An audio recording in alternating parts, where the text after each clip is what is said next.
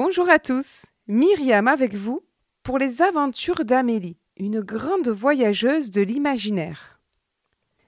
Des Caraïbes au Lot-et-Garonne, elle traverse les océans en quête de sagesse. Aujourd'hui, elle va découvrir l'art de la présentation. Cette histoire s'est passée, ma foi, il y a de nombreuses années. C'était le jour où Amélie avait fait sa grande rencontre avec son auteur préféré, celui qui avait chamboulé son cœur. Elle avait pris l'avion, le bateau, le train, le taxi, et elle était à la rencontre de son écrivain favori, Michel Bonpin. Ah, mes amis, elle n'était pas au bout de ses surprises. Je vais vous raconter ce qui lui est arrivé ce jour-là. Amélie avait un trac fou. Elle allait pour la première fois se retrouver face à Michel Bonpin. Elle était venue faire un séjour au Centre des Amis de César, dans le Lot-et-Garonne, où il proposait de rencontrer ses lecteurs. Françoise y animait un stage d'apprentissage d'outils pour mieux se connaître. Ah, Françoise Elle avait rapidement séduit Amélie par sa douceur, sa pertinence, sa générosité et ses yeux pétillants qui voyaient tout. Françoise avait préparé ses stagiaires à cette rencontre avec le vieux Michel.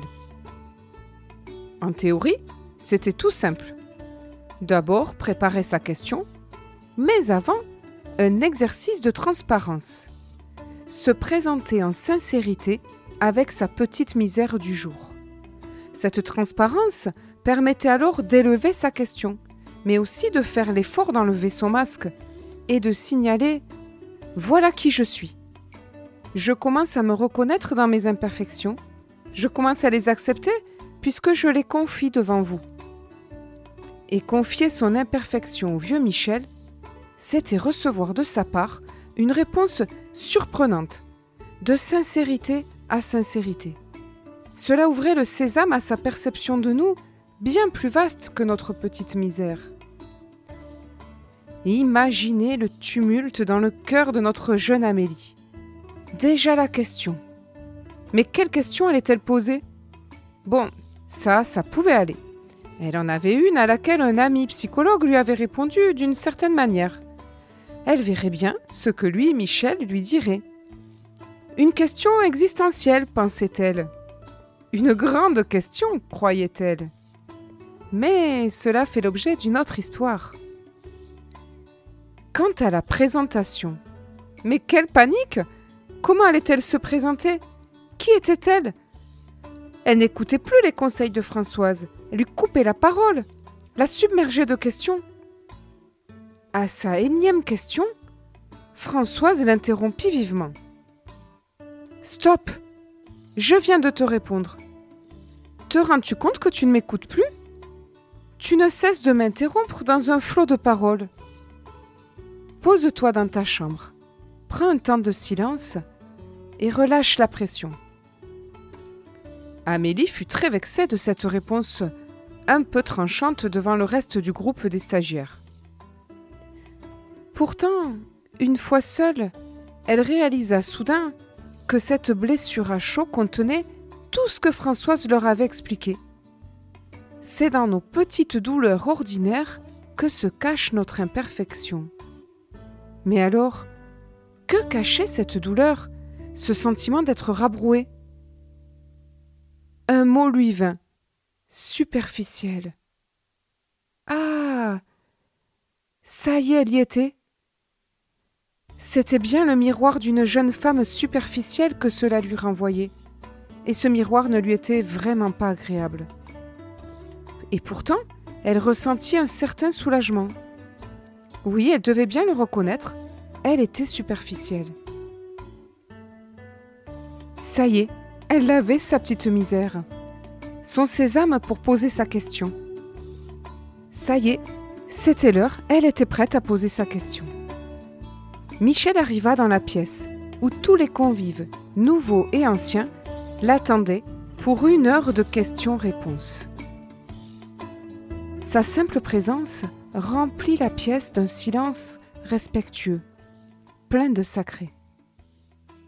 Chacun retint son souffle se préparant à recevoir une douche d'amour.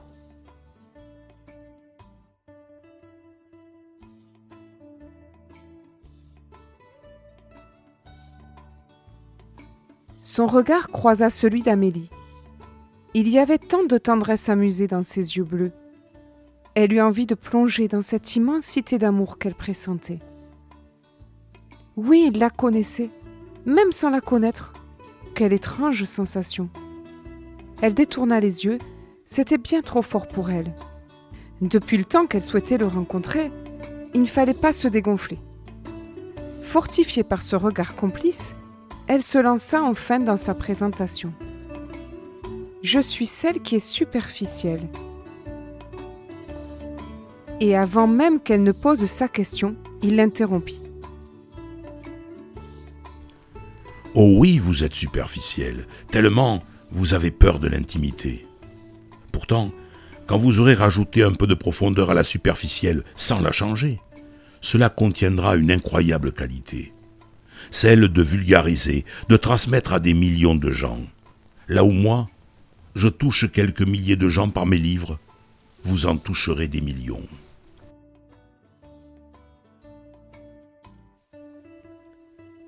Il lui dit ces quelques mots en la regardant dans les yeux. Elle reçut ces mots de plein fouet, droit au cœur, jusqu'au fond de son âme. Elle savait que c'était vrai. Mais cela lui fit peur, tellement peur. Peut-être était-ce encore un peu tôt pour entendre cela. Elle n'était qu'au tout début de son chemin. Il lui en a fallu du temps pour oser questionner à nouveau Michel. Beaucoup de temps pour digérer cette réponse qui lui faisait si peur.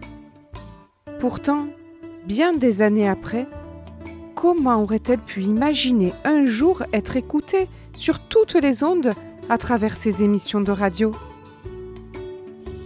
Cette toute première réponse de Michel avait semé les graines de son futur.